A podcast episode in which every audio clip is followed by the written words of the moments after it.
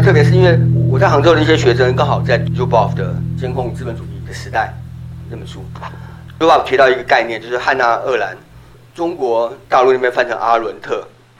汉娜·鄂兰有一本书，那那本书其实一直没有被好好看，因为我们都知道，呃，汉娜在台湾，对不起，台湾要翻成汉娜·鄂兰，所以我就我就用汉娜·鄂兰这个字，或 Arant 那个呃那个啊的字哦。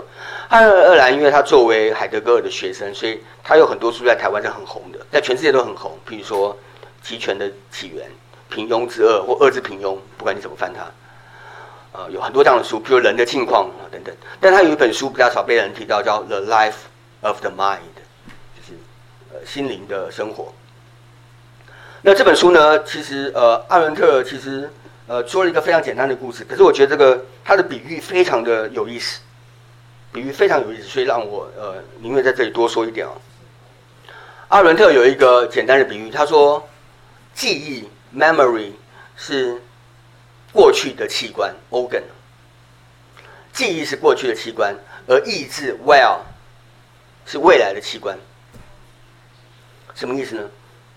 各位知道，如果按照阿伦特的说法，人之所以为人，不是因为我们每天吃喝拉撒，不是因为我们去制作，而是我们去实践，我们可以表达我们的政治的愿望。我们有一个 will to practice，就我们有实践的的力量，这个才是人之所以为人。所以意志是非常重要的，意志是人之所以为人的关键。那他说这个意思是说什么？他说记忆这个东西呢，记忆是当我们回首过去的时候，记忆就是像一片一片的 things，一个一个一个东西嘛，不管是虚假的还是我们自己虚构的，反正记忆就在那儿。一件一件事情，当我们回头看的时候，就一件一件事情，它构成我们的人生。所以他说记忆是心灵的。过去的器官，未来呢？未来其实不确定的的事情，但是这个不确定性，我每次想到未来，各位可以想想看，你们明天要干嘛？你们有计划吗？后天要干嘛？就是说，当我们在想未来的时候，其实意味着有一些未完成的 projects，对吧？这才叫未来。什么叫未来？未来就是有一些 left undone。留在那还没做的事情，这叫未来。而我们的意志其实就是要去完成这些未来。意思说，我看过去是确定的，我看未来，为什么？为什么？什么叫做有未来感？就是因为我很多事情还没做嘛，我要我要去做它，这才有未来感。所以呢，自由意志，什么叫做自由意志？什么叫 will？will 就是我们采取的行动，我们能不能采取行动去完成那些还没有完成的计划，就是 will，这才叫 will。呃，某种程度来说，自由意志就不那么自由，因为其实你已经有计划了。问题就是，为什么我觉得这个事情很很重要？这个事情好像跟我们大家都没关系。可这个事情让我想到健康嘛，想到 Pokemon Go，想到数据监控主义。比如说，假设我们的我们的意思是要我去完成那些未来不确定的 left and down 的这些事情，但是其实有些人比我更了解我未来要干嘛，对吧？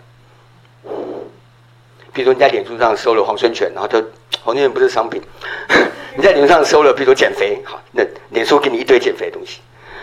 意思说，在这个这个状况下，你的行为是可以被预测的，对吧？也可以被操控的。就好像说说我们在研究 Pokemon Go 宝可梦，那宝可梦它其实可以设定那些怪物在哪里，所以它可以跟商家合作，可以创造各种嘉年华，引诱你去抓宝嘛，对吧？也就是说，新的算法，我们每一天。自动的上传这些手机的算法，其实预测了你未来可能买的东西，可能需要的东西，可能要的东西，呃，可能可能需要，可能会去，可能要，可能会去认识的人，这些东西都被算法给算出来了。意思是说，你的 well，你的那些 left and down 的事情已经被算法给做了。那在什么状况下，我们可以说我们有未来？如果是这样的话，也就是说。人类过去的我们，我们说过去本呃记忆本是过去的器官，过去有很多片段，可是现在这个大数据透过我的过去，我曾经干过的事情，来告诉我们未来可能就是那样，而且所有的东西都 guide you to that，就是指导你、引导你去那个地方。所以我们的未来只是我们过去的累积，而且被命定的的东西，那就不叫未来，这就没有 will 了，对吧？就没有意志了，因为你你你没有办法去选择了。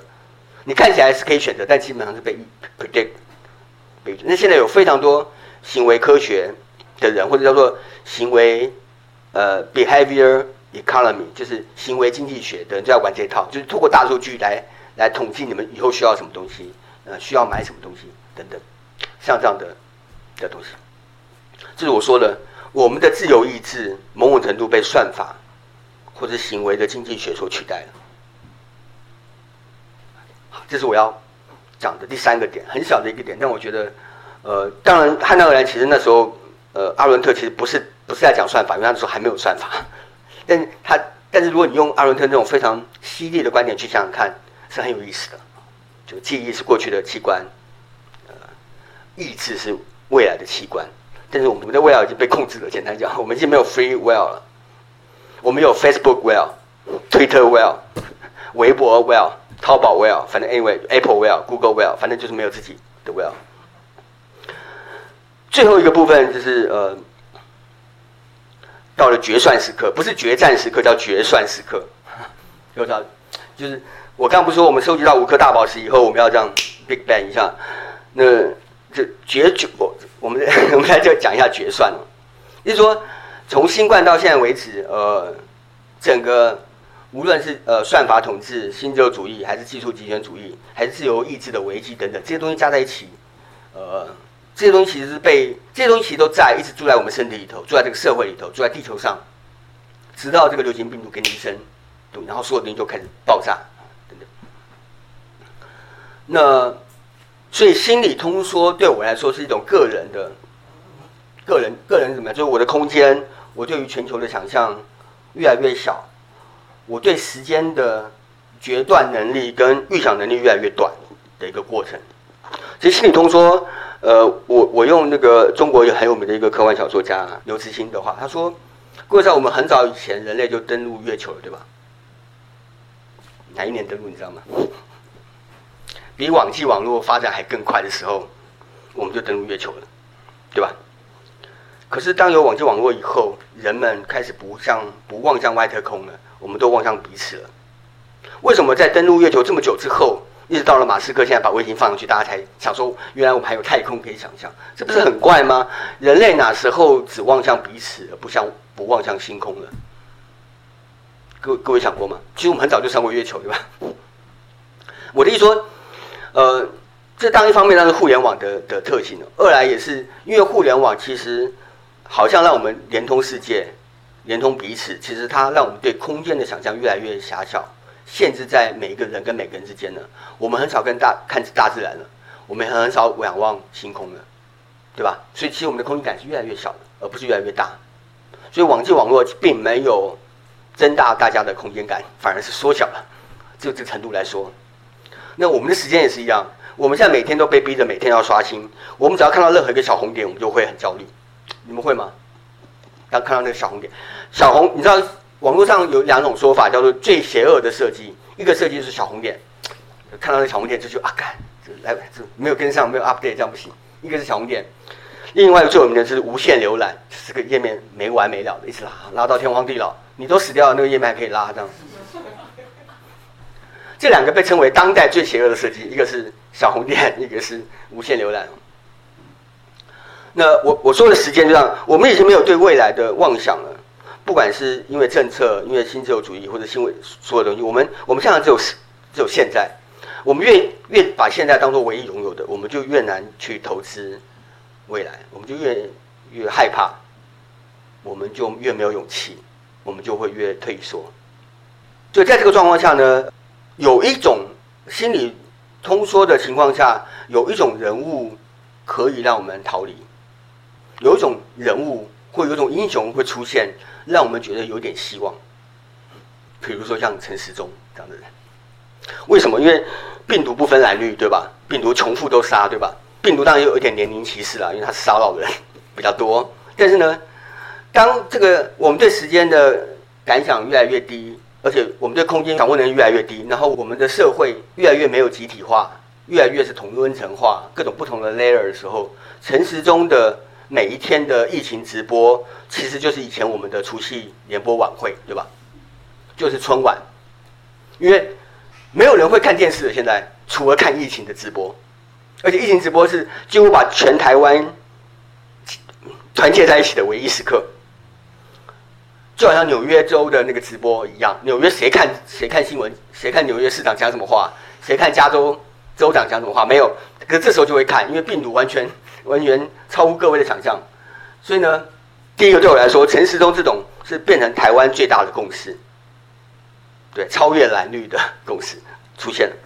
所以网络上有非常多人在就是变成陈时中的粉，然后有各种人在分析陈时中那个直播的技术跟纽约市长的直播技术的差别啊，怎么用图表，怎么用简单的话啊，然后怎么背后一定要有口语嘛，那个手语，然后要怎么讲话的，有一大堆这样的东西。他的确挽救了我们除夕联播节目或者春晚的那种共同感。可是呢，有一个重点是。因为我们的心理通缩，因为我们的 immobility，我们不能移动了，所以这种固定时间的直播才会有效，否则它一点屁用都没有。所以，我们不能把陈时中当做我们的救星，我们应该把陈时中当做我们的病症。因为正是因为我们心理通缩了，正是因为我们哪里都去不了了，正是因为我们被分开很久了，所以我们需要一个共同的时间。我不知道各位有没有。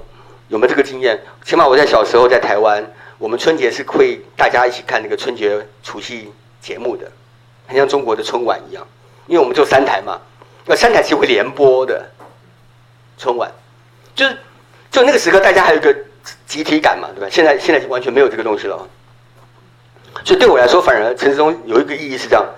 那第二个意义是说，我我老是想到了 Smith，就是呃很有名的一个英国团体，他有首歌。的歌词叫做 “Only the bomb bring us together”，只有炸弹会让我们在一块。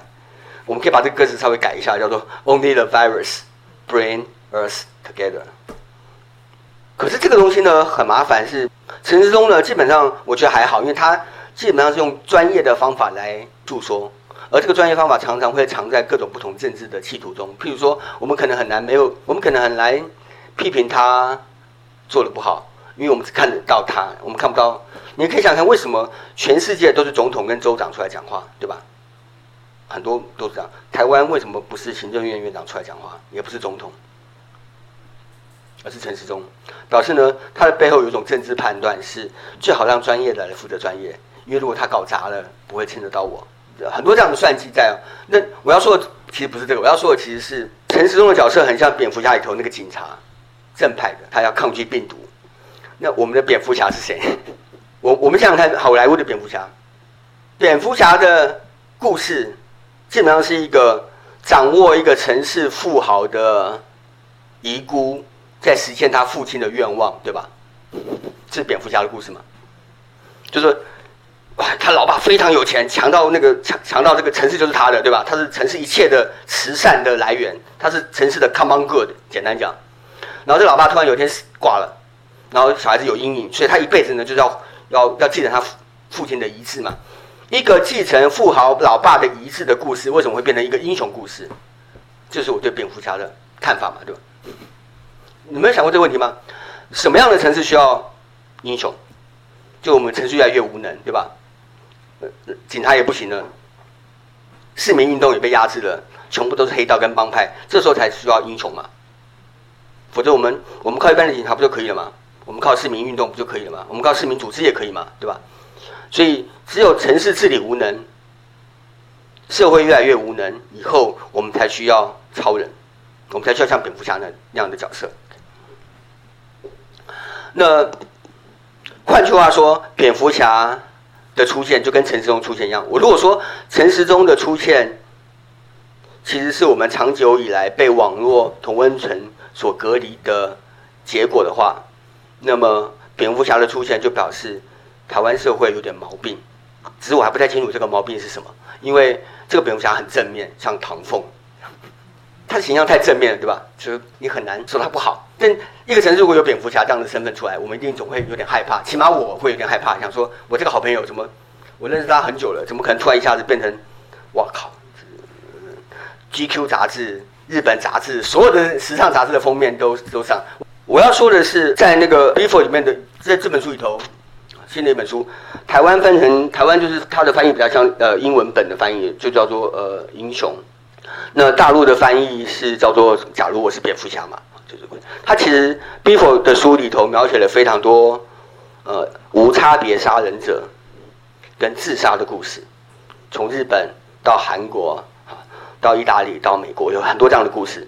那在 Before 的分析里头很简单，自自救自杀者，我在社会底层，我没有出路的人，我自杀者其实是一个自救的蝙蝠侠，因为没有人来救我了，所以我我只好透过自杀杀别人。所有的无差别杀人者，其实就是想要被看到的小丑，对吧？因为各位可以看过小丑的电影里头，基本上是因为这样，他想要被看到，对吧？他想要引起注意等等。那这本书讲了非常多的故事，在描写这个蝙蝠侠的东西。那我其实很很困难分析唐凤，原因是因为呃，我有点跟他太好了，太熟了。但我我觉得，我我如果要认真说的话，就是说，我们讲两个事情，就是说。全世界并没有一个台像台湾政府一样这么拥抱一个黑客的，这么拥抱一个所谓的市民科技的政府。你说巴塞隆纳有，可是巴塞隆纳那个也是，他有个数位部长也是搞 open source 出来的。但是再怎么样找都找不到这种案例。一一个国家跟市民科技的头头，比如说 G 零 V，如果算是一个市民科技的头头的话，合作是很困难的。然后第二个，我也从来没有听过全世界有一个 Hackathon 是总统杯的。什么叫总统杯的 hackathon？就是说，黑客松本来是要么就是呃商业的的力量，要么就是一种反政府的激进的的反叛文化的东西。什么叫做总统府的黑客松啊？就是说，我其实很难理解，他有非常好的资源，有全球的团队，然后还可以用 Juicy 开什么 meeting server。大家都说我们是用 open source，什么都用 Juicy 做嘛。可是因为他总统府出来资源够，你让所有的 NGO 跟合作社用 Juicy 看看都死光，因为我们没有资源盖。没有资源加 open source 嘛，所以我们只能用 Zoom 这种烂到爆炸的东西。总统杯的 Hexon 意味着什么？这是两点。第一个是市民科技的头为什么这么轻易的被政府拥抱？比如我们有开放政府资讯啊等等。第二个是 Hexon 为什么是总统杯的？如果我们从这种角度来分析的话，可能找到一些线索。